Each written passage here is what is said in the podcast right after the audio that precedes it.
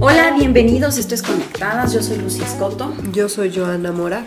Y ahora vamos a hablar de otra etiqueta, Así es. las viudas. Y ustedes van a decir, yo no soy viuda, yo estoy bien casada, soy soltera, pero a lo mejor sí soy viuda, pero muchas somos, de- no, somos viudas, ¿no? Este, divorciada podrá ser, pero viuda no.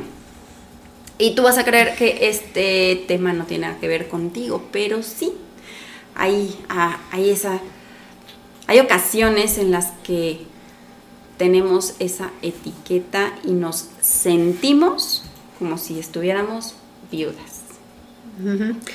Así es. Ahora sí que eh, viudas, como dices, o sea, nosotros sabemos que es una mujer que pierde a su esposo, ¿no? Es una viuda.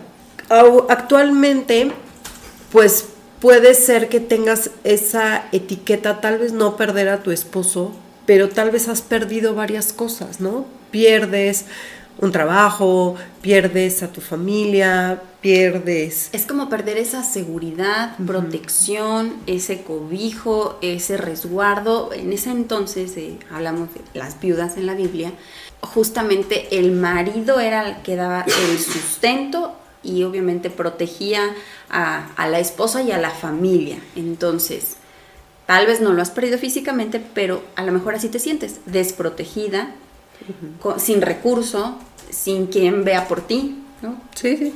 Sí, o ahí puede estar el esposo, pero como si estuviera muerto, ¿no? Realmente, porque, Sí. o sea, como si no estuviera. Como si no estuviera, ¿no? Como, como dices, porque en ese tiempo el esposo, como dices, era quien mantenía porque una esposa no trabajaba en ese tiempo, ¿no? Digo, actualmente eh, los tiempos han cambiado, pero eso era, era el, el sustento de la familia y si no estaba, entonces no tenía cómo, cómo podía sobrevivir, ¿no? No había manera de cómo sobrevivir.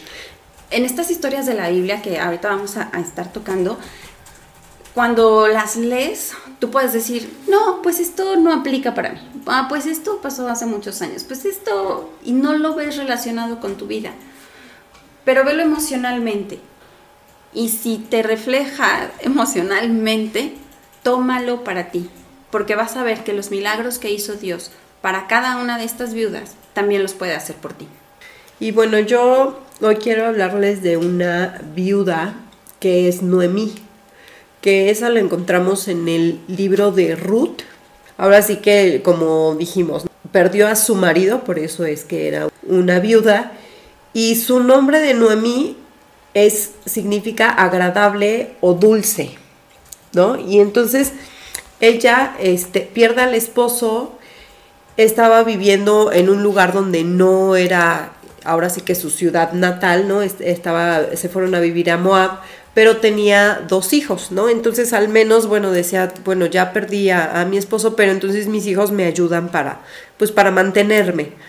Pero después de un tiempo mueren los dos hijos, ¿no? Y ahora realmente se queda completamente sola y sin nada. Y ella decide regresar a su tierra, que es Judá, porque se entera que Dios estaba prosperando Judá y entonces dice, bueno, pues ya me quedé sin nada, mínimo me voy a donde nací, pues para, para ver qué pasa conmigo, ¿no? Pero realmente era un momento difícil porque ella ya no tenía quien viera por ella. O sea, ya ella ya era una mujer grande, entonces volver a casarse pues estaba complicado, volver a tener hijos para que le ayudaran y a mantenerle, o sea, ya era una situación realmente complicada.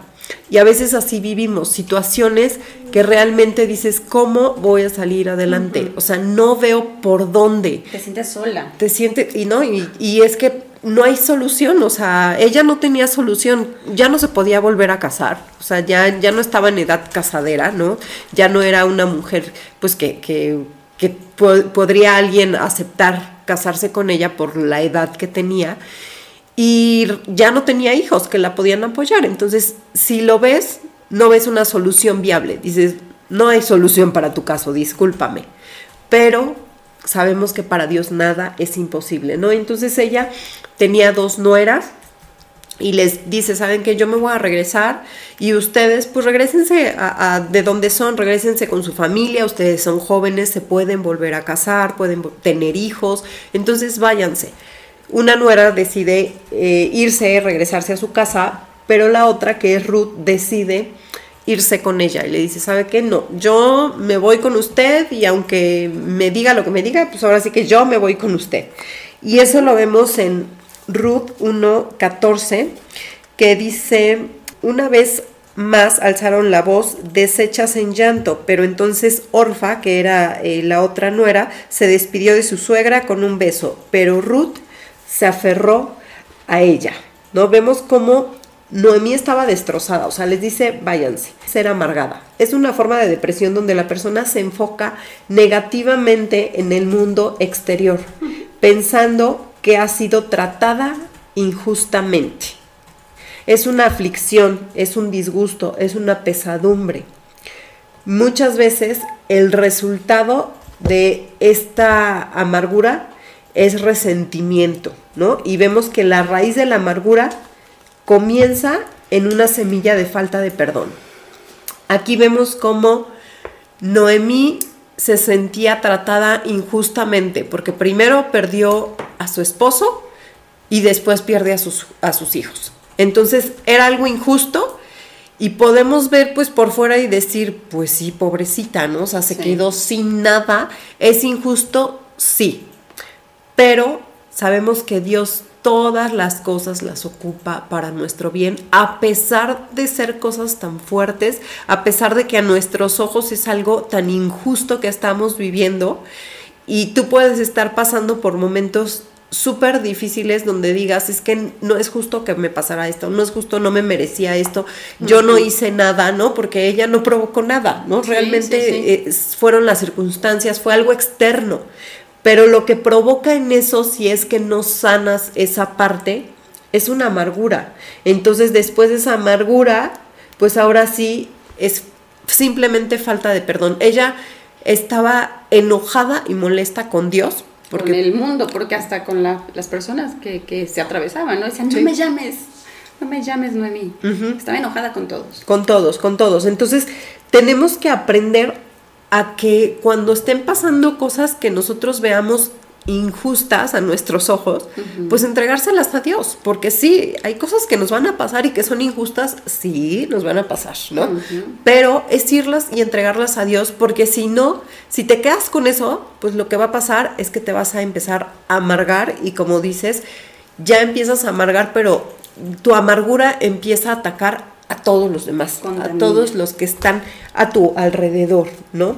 Y de ser ahora sí que lo, que decíamos, de ser Noemí, que significaba una mujer agradable, una mujer dulce, y que eso se veía, porque sus, cuando sus nueras le dicen que no se van a ir y le lloran, dice que, a voz de cuello, ¿no? Lloran, o sea, mm, de verdad con dolor, para encontrar una suegra así que, la ames es porque realmente era una excelente mujer, una excelente suegra. Ahora, pues como su mamá, yo creo, ¿no?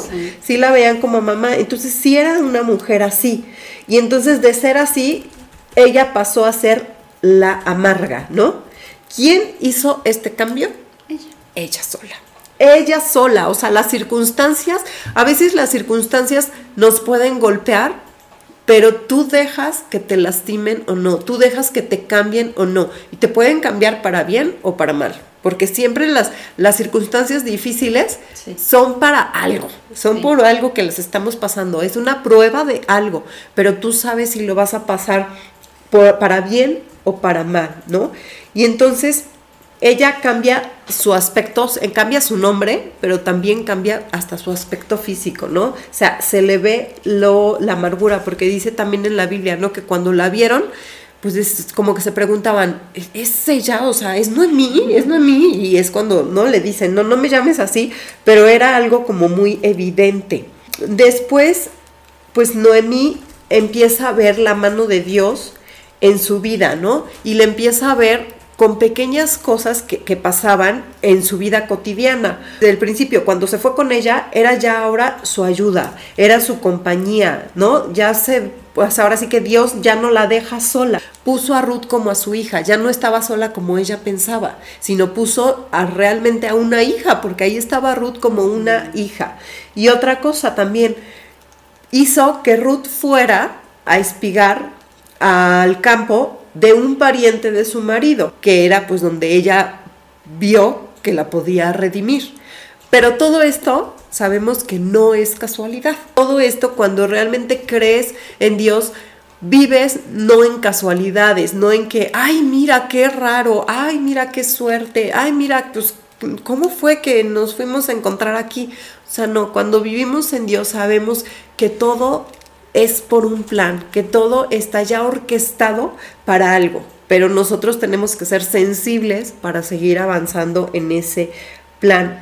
Cuando tú estás viviendo ese momento como Noemí, tienes que dejar tu manera de ver, tu manera de estar amargada, enojada, y entonces empieza a ver las cosas que Dios te está dando. Ve los milagros de Dios, no te enfoques en tu situación porque si no vas a ver solo lo malo, lo malo, pero si ves la otra moneda, entonces vas a ver a Dios como siempre está ahí, ¿no? En ti, está delante de ti, te está apoyando. Y pues bueno, vemos el, ahora sí que todo lo que hizo Noemí, que fue decirle a Ruth, sabes que tienes que hacer esto, tienes que hacer el otro, y Ruth como, como lo hacía una mujer obediente, de, ok, ok, y pues al final vemos que, que es redimida por, por vos, y al final termina esto con que realmente Ruth es una mujer que obedece, que ama a su suegra y que la ve como una hija y que le da hasta un nieto. Y les quiero leer cómo termina esto, que es en Ruth 4, 14.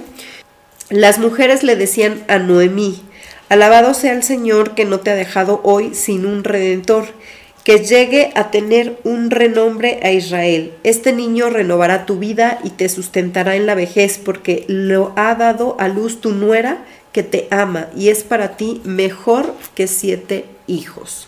Mejor que siete hijos. Ay, es que Dios me encanta. Sí, sí, sí. Es la onda. Ahora sí que Dios te, te redime, ¿no? Perdiste esto, pero al momento ya te está, cuando tú ves ya las cosas buenas, te está dando eso y mucho más de lo que perdiste. Exactamente. Pues yo les quiero platicar de otras viudas. Dijimos que vamos a hablar de varias viudas. Y en la Biblia vamos a encontrar muchas historias de viudas. Y es más, se nos incita a ayudar a las viudas, porque así está en la palabra de Dios, ayuda a las viudas. Pero me encanta porque si alguien no las ayuda, Dios siempre las va a ayudar. Y si tú te sientes viuda emocionalmente, si sientes que has perdido algo, que se te ha hecho injusticia, que tú no hiciste nada para merecer en el lugar en el que te encuentras, si te robaron, te quitaron, perdiste un trabajo, si tú estás segura en tu corazón y estás tranquila de que hiciste lo que a ti te correspondía y que todo lo que estás viviendo no es justo, ten por seguro que Dios sí es justo y que te va a redimir. La primera viuda que les quiero platicar es la viuda de Serepta. Está el profeta Elías y Dios lo manda primero lo mandó a una cueva y le dijo, ahí te vas a quedar y los cuervos te van a mandar comida y te vas a tomar agüita del río, pero el río se seca y le dice, bueno, ahora quiero que vayas a tal lugar, a Serepta, y busques a una viuda. Y ella te va a dar de comer. Elías llega con la viuda y la viuda está sacando agua y le dice, ¿me puedes dar agua y algo de comer? Le dice, híjole, ¿qué cree? Pues que voy a hacer el último pan que me queda, es lo último que tengo para mi hijo y para mí y ya nos vamos a morir. Así de mal estaba económicamente, así de mal estaba la situación de esta mujer, que creía que no iba a tener para un día más. Si tú piensas que tu alacena está vacía, que no tienes cómo pagar tus cuentas, si crees que no tienes cómo alimentar a tus hijos, si te sientes sola, abandonada, que va a ser tu último día, tú no te preocupes porque si estás con Dios, Dios te va a redimir. Elías le dice a esta viuda, dame a mí primero de comer. Y me encanta, porque Dios nos pide esa obediencia. Cuando tú eres obediente con Dios, de verdad, Dios no deja avergonzada tu fe. La viuda, pues ha de haber dicho, pues qué más da, un día más, un día menos, pues este todavía tiene futuro, yo ya no tengo nada, porque también se la pudo haber puesto así, ¿no? Y pues te doy mi pan, o sea, ya de todas formas me voy a morir. Y se lo da. Y le da de comer a Elías. Y le da de beber. Y todavía lo acepta en su casa. Y nunca le faltó, mientras estuvo ahí Elías, nunca le faltó que comer. Nunca se acabó el aceite de su vasija, ni se acabó el harina en su casa. Las cosas se multiplicaban. Eh, y cuando tú estás con Dios te vas a dar cuenta que tu refrigerador no se queda vacío, que la comida en vez de rendirte dos días te rinde tres, que cuando vas al súper hay promoción de todo y descuento de todo y lo que comprabas, bueno, pues ahora pudiste comprar más o el dinero que llevabas te alcanzó para lo que tenías que comprar. Dios va a hacer algún milagro de alguna manera. Y lo hizo con esta viuda, la viuda de Serepta y con Elías. Promostró obediencia. Después está la mujer de Sunem. Y también está esta otra. Y este es con, con Eliseo. Ay, ya ves que se me equivoco. está con, y este está con Eliseo. Es la viuda que tiene dos hijos. Esta, esta mujer obviamente estaba casada y su esposo era servidor de la iglesia. Es decir, que creían en Dios conocían de Dios, sabían de Él. Pero este hombre se endeudó y muere. El esposo y la viuda va y se acerca a Eliseo y le dice, mi esposo te servía. ¿Y qué crees? La persona que le prestó dinero ahora viene y me cobra. Yo no pedí el préstamo, mis hijos no pidieron el préstamo, pero ahora vienen y me cobran y quieren llevarse a mis hijos. Hay situaciones en las que no solamente estás involucrada tú, sino que también está involucrada tu familia. A lo mejor estás pagando algo que tú no hiciste, que hizo alguien más y te lo están cobrando a ti. Pero Dios ve justamente esas, esas cosas y ve tu corazón. Cuando Eliseo escucha la historia y, y se entera que se quieren llevar a los hijos, le dice, ve con todos tus vecinos y diles que te presten vasijas todo lo que tengan y van a, porque le pregunta, ¿qué tienes en tu casa? Y le dice, solo tengo, solo me queda una botella de aceite. Dijo, ok, vas a ir, vas a pedir vasijas por todos lados y vas a comenzar a llenarlas con ese aceite. Y comenzó a llenar y a llenar y a llenar las vasijas de aceite y de el poco aceite que ella tenía salía y salía y de ese frasco que tenía aceite seguía saliendo. Nunca faltó el aceite. Se llenaron todas las vasijas hasta que ya no tenía una sola más. Y dice que vendió las vasijas, pagó la deuda y todavía le quedó para vivir. Cuando Dios da, no da lo justo. Dios da para que sobreabunde. Dios no es un Dios que te va a restaurar en poquito. Como le dijo a Noemí, este hijo va a ser como siete. Lo vas a sentir como si tuvieras siete hijos más. No va a, a regresarte los dos que tenías, pero te vas a sentir tan llena como si tuvieras siete hijos más. Entonces, cuando Dios restituye, no te da poquito, no te da lo justo. No le dijo, bueno, ya, hasta aquí vas a pagar la deuda y a ver cómo le haces para vivir. No, Dios se encargó de ella y de sus hijos y de su futuro. Pero ¿qué pasó? Obedeció porque podría haber sido muy absurdo y decir, con este frasquito, ¿cómo voy a llevar, llenar 70 cubetas que acabo de de pedirle a todos mis vecinos, ¿no? Porque me prestaron. Y se fueron a recorrer la cuadra pidiendo vasijas para poderlas llenar de aceite. Entonces, no te preocupes y no, no esperes que Dios te restaure o que te restituya poquito o lo justo. Él es de sobreabundancia, no de, de pocos. Y después está esta mujer de Sunem, que no sé bien si es viuda o no, pero ya estaba sola en ese momento. Esta mujer de Sunem ofreció su casa a Eliseo, eh, tuvo un hijo, y después llegó un tiempo de hambre, y cuando llegó el tiempo de hambre, Eliseo le dijo, vete, deja tu casa y vete a otro lugar. Y tuvo que dejar su casa, y ella era propietaria, y además la mencionan como una mujer con dinero. Era una mujer adinerada que podía ayudar a todo el ministerio de Eliseo y ayudaba al profeta y a, la gente que llevaba. Entonces era una mujer que tenía una posición económica estable, una posición económica buena, y Eliseo le dijo, vete, porque va a venir un tiempo de hambre. Y lo obedeció. No había, en ese momento no estaba el tiempo de hambre, y lo obedece y se va con su hijo. Siete años después regresa y regresa ante el rey. Y cuando regresa ante el rey, justamente el siervo de Eliseo está contando la historia de cómo revivieron al hijo de esta mujer. Cuando ella entra, le dice el rey, bueno, qué coincidencia que estás aquí, justo me están platicando la historia de tu hijo. Y le dice la mujer, rey, yo quiero, yo vengo por lo que me pertenece, yo vengo por lo que un día dejé aquí. Y le dice el rey y ordena el rey que le restituyan y que le den sus propiedades y todo lo que produjo durante esos siete años que no estuvo ahí. Dios no es un Dios de, bueno, te regreso lo que es tuyo. No, te voy a regresar lo que es tuyo, lo que un día dejaste por obediencia y te lo voy a multiplicar. Te voy a dar, no, no vas a tener pérdida. Te voy a restituir lo que siete años produjeron tus tierras. No las trabajaste tú, pero la recompensa es para ti, porque Dios recompensa esa obediencia. Así es que si estás sintiendo en este momento, te sientes como viuda, porque no hay quien te cuide, porque no hay quien te proteja, porque no te están porque no hay quien te provea o no te alcanza o no tienes suficiente, confía en que Dios es tu proveedor. Y Él vas a, vas a darte cuenta de alguna manera, te va a poner trabajo, va a poner ángeles. Y si te fijas, estas mujeres siempre hubo alguien.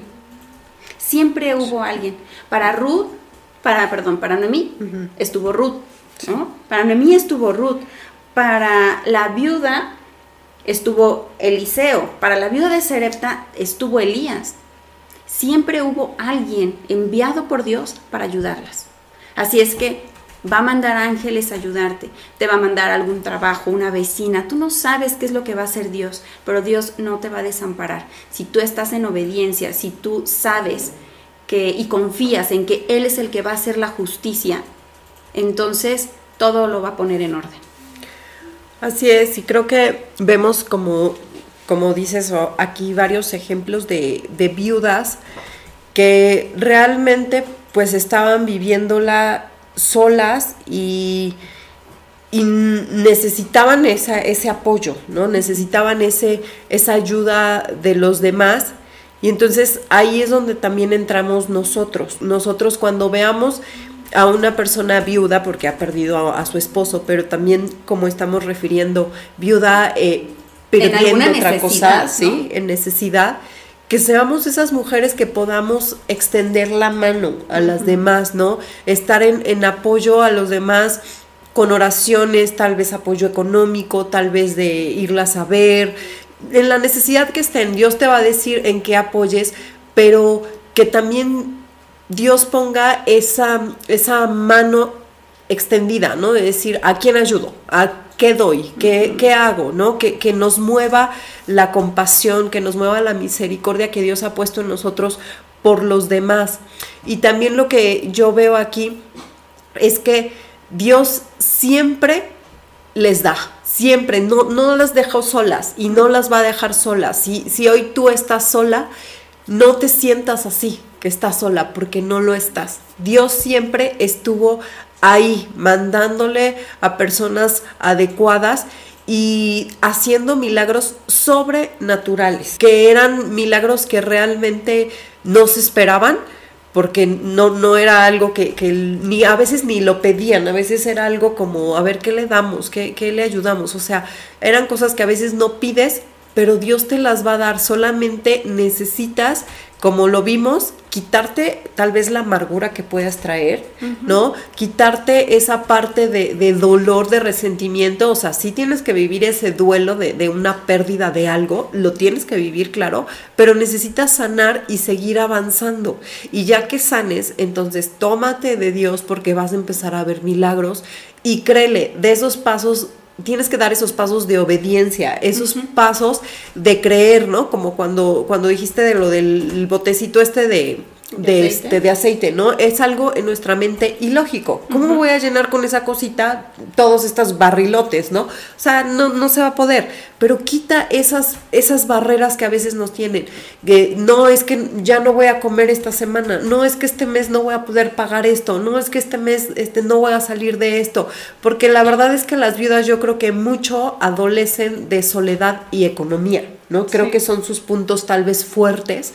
Entonces, tú síguele creyendo a Él y vas a ver que si estás en obediencia con Él y eh, actuando, dando un paso de fe en lo que Él te diga, ahora sí que lo va a cumplir como lo hemos visto. Así es. Confía en que tienes un Dios que sobreabunda en tu vida. Permítele a Dios que te asombre. Pídeselo y dile, Señor, asómbrame, asómbrame, ¿qué vas a hacer con mi vida? ¿Qué vas a hacer con esta economía? ¿Qué vas a hacer con mis hijos? Y confía que Él te tiene en sus manos y que la situación que estás pasando, Él la tiene bajo control. Así es, pues les agradecemos mucho que nos hayan escuchado, les pedimos lo compartan. Suscríbanse y denle like. Adiós.